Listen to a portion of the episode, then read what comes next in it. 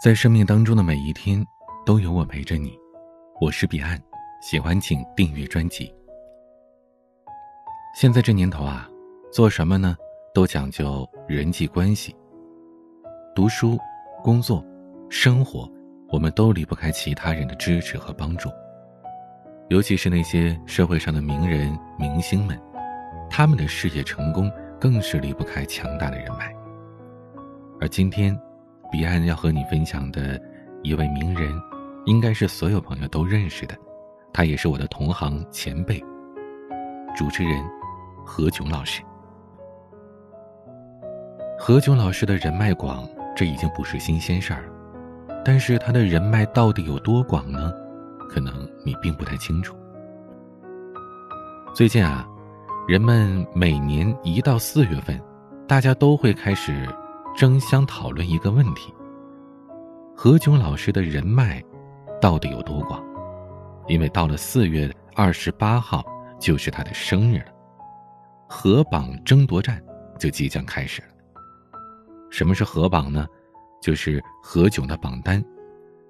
每年的这几天呢，几乎整个娱乐圈的明星都会开始点赞留言，用这种方式。形成一个榜单，给何炅老师送去祝福。这个竞争呢，不可谓是不激烈。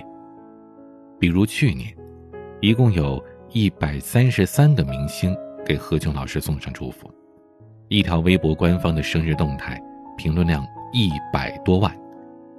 何炅的人脉是可见一斑。每一次有人盘点娱乐圈人脉最广的人是谁，何炅永远都是排在第一的位置。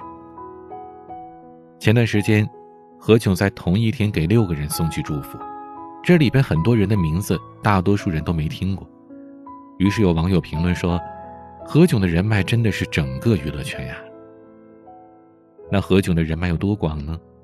在音乐方面，宋柯曾经评价过：“大家只观察到何炅是一个非常优秀的主持人，但是他在音乐行业的资历比我都深。”而且何老师在音乐圈内的人脉比我和高晓松还广，这是宋柯的原话。在教育方面，何炅曾经是北外的老师，大家都知道。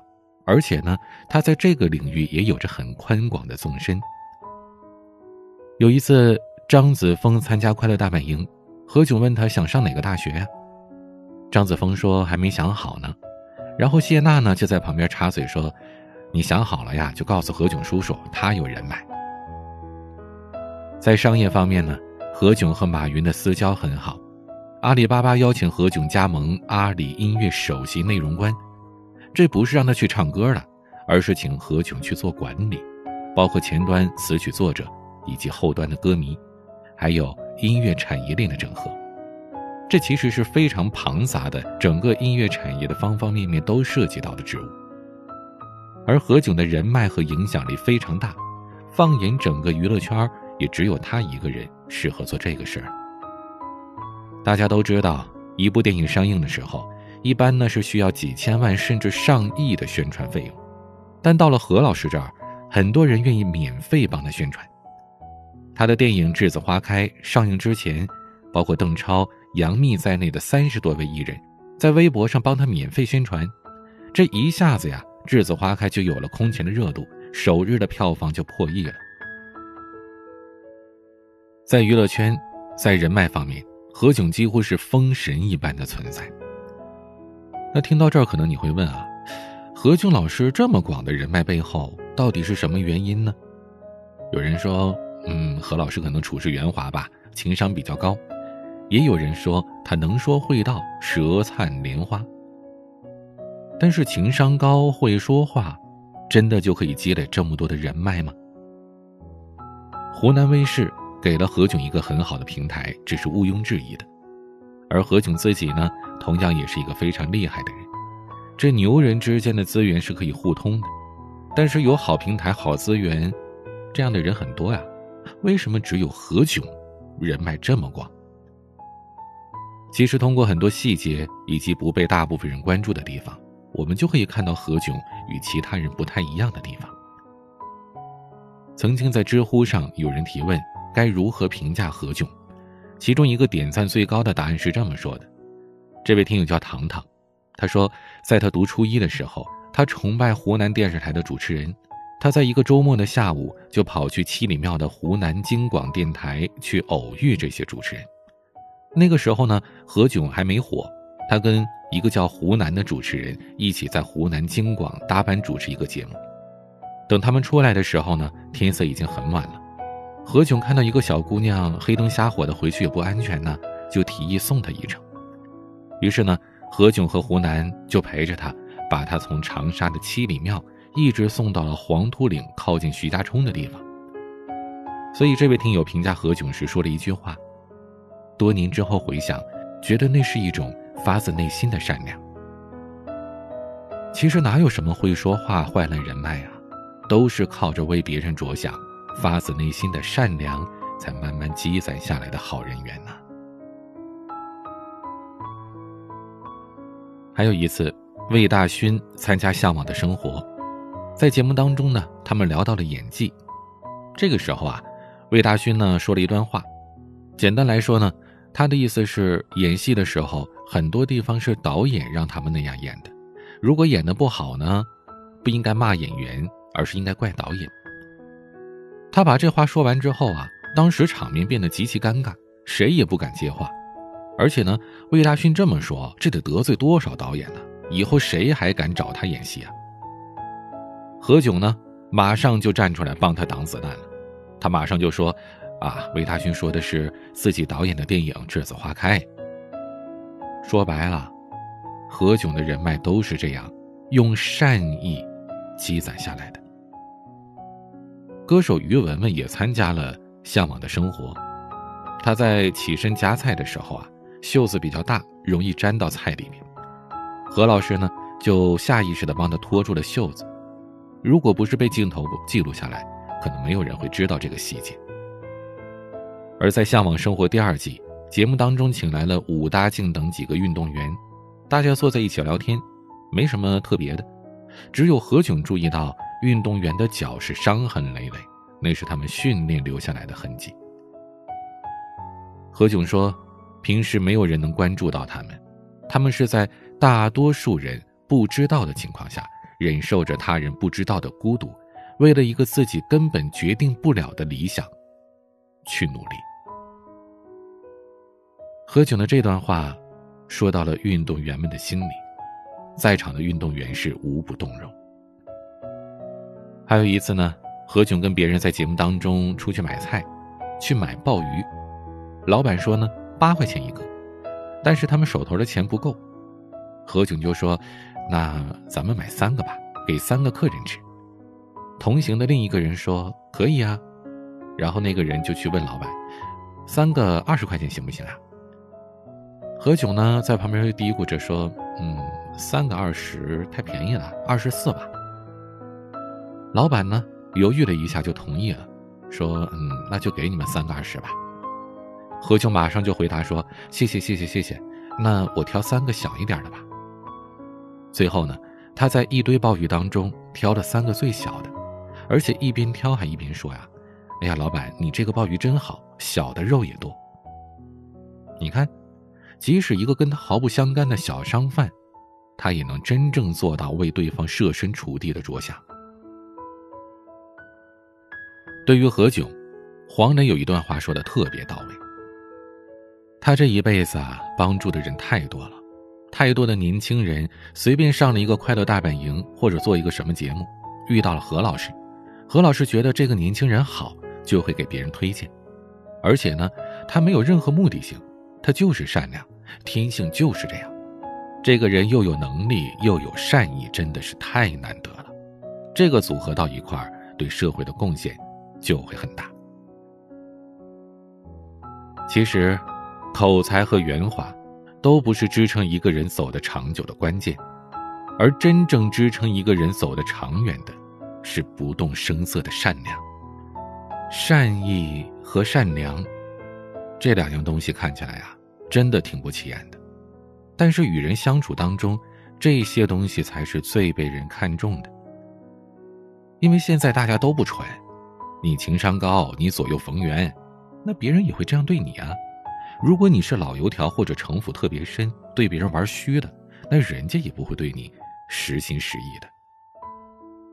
而当你真正的从内心出发，散发自己的善意的时候，别人一定能感受到，同样，人家也会用这样的频率反馈给你。所以，这种所谓最高级的人脉就是这么来的。善良是通往成功的路上一把最关键，却最不起眼的钥匙。有一次呢。我看到一个叫张勇的年轻人讲过一个职场的故事。他和领导去参加一个饭局，全桌人当中啊，他是最年轻、最没地位的。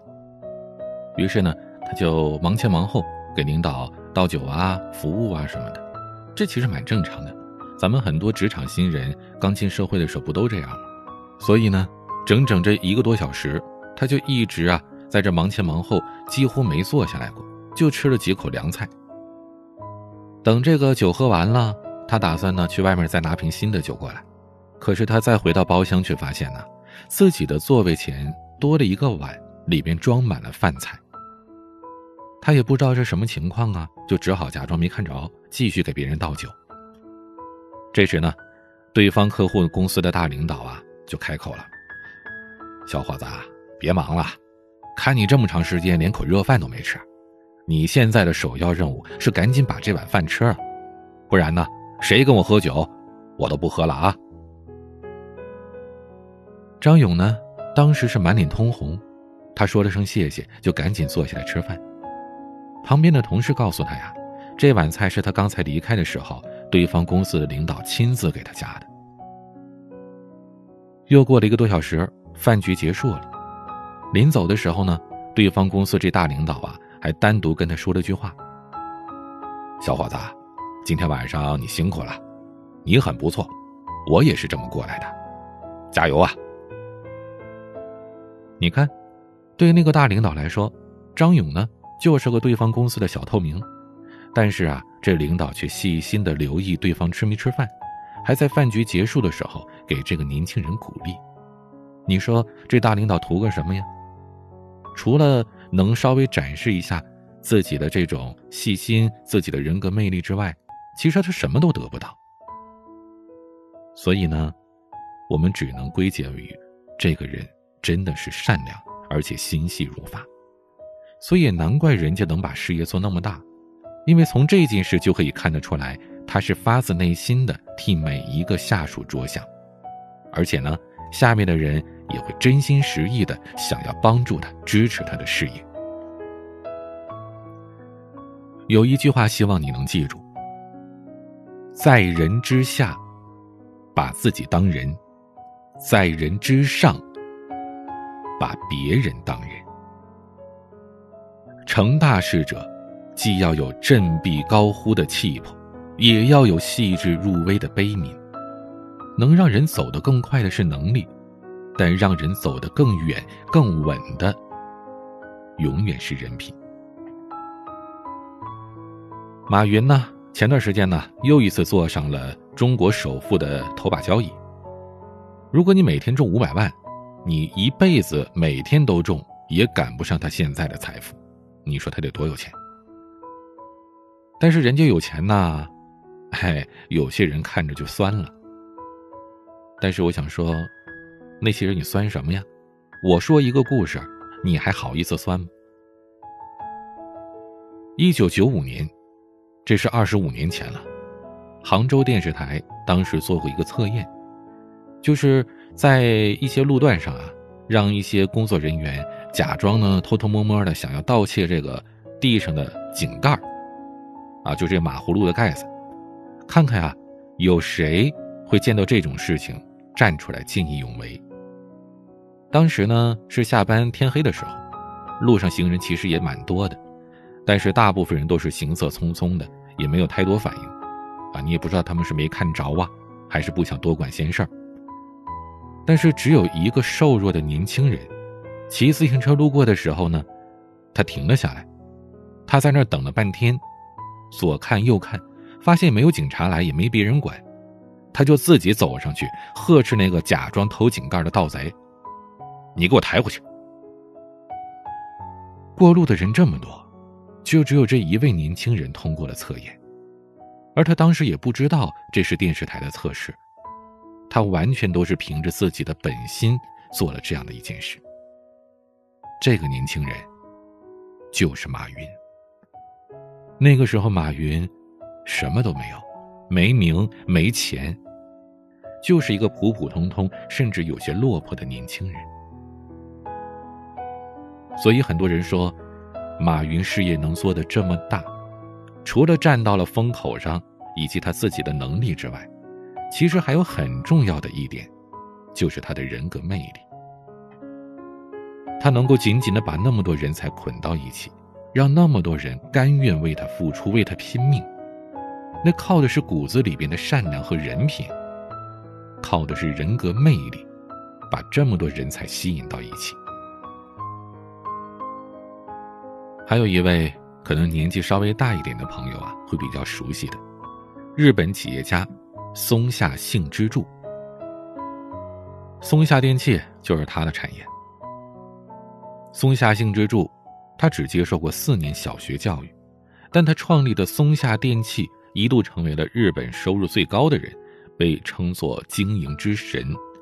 在整个九十年代和两千年代初，在中国的书店上，成功学的这一类里必然会有关于他的书和他的传记。那在这么一个人身上呢，曾经发生过一件流传甚广的小事儿。有一次啊，在餐厅，松下幸之助呢招待客人吃饭。等吃完之后啊，他让助理赶紧去找这个饭店的主厨过来。等这个厨师过来之后呢，他看到松下牛排只吃了一半，当时特别紧张，啊，生怕出了什么问题。但是，松下幸之助当时却非常和蔼的说：“您好，这牛排呀，真的是很好吃。”您是一位非常出色的厨师，但是我今年已经八十岁了，胃口呢也不是很好。我请你来就是想当面告诉你，是因为我担心，当你看到只吃了一半的牛排送回到厨房的时候，你心里会很难过。你看，松下幸之助之所以取得那么大的成功，和他特殊的经营方式有着很大关系。因为他一直为陌生人、为下层的员工着想，强大的共情能力为他聚集了人脉，也为他的事业提供了很强的助力。站在他人的角度去想问题，顾虑周全每一个不起眼的细节，尽量让每个人都感受到被尊重、被照顾，这是发自内心的善良，也是顶级的人格魅力。善意是会积累的，它会为你的人生埋下不可思议的彩蛋。在老祖宗的著作《易经》当中有这么一句话：“积善之家必有余庆”，说的就是这个道理。你慢慢积攒你的善意，慢慢的去用善意影响别人，而这一切呢，最后都会以另外一种方式回报给你。人脉的本质。是在双方势均力敌的前提下，用真心换真心。换句话说呢，人脉是吸引来的。没有人愿意和满腹算计的人为伍，也不会有人心悦诚服的屈从于权力或者暴力。能让人敞开心扉的，只有同等的善意。将欲取之，必先予之。一个人的好人脉。好运气，都是靠自己吸引来的。今天的节目就和您分享到这儿，喜欢的话请订阅专辑，每晚更新你都可以第一时间听到。或者你可以关注微博、抖音公众号，搜索 dj 彼岸可以在上面发私信和我聊聊。每个夜晚都用声音陪伴你我是彼岸晚安。可否借我一个小树洞来安放无人察觉的悸动？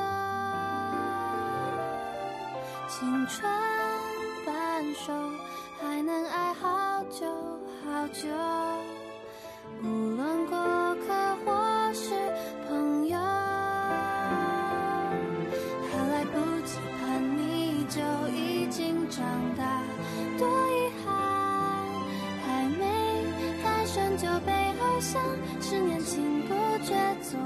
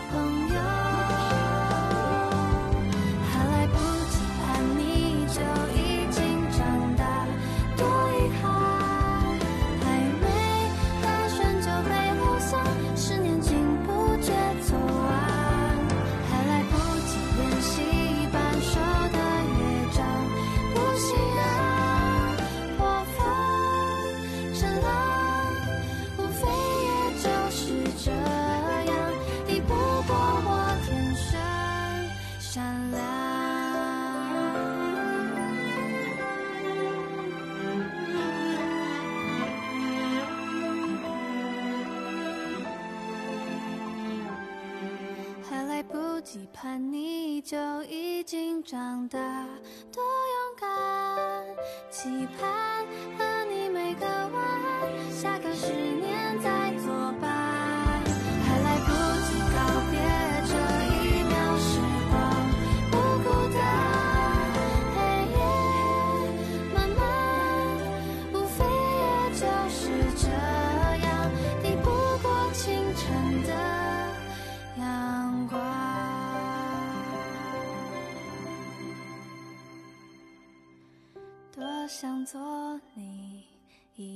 小树洞，静静的倾听你的秘密开花结果。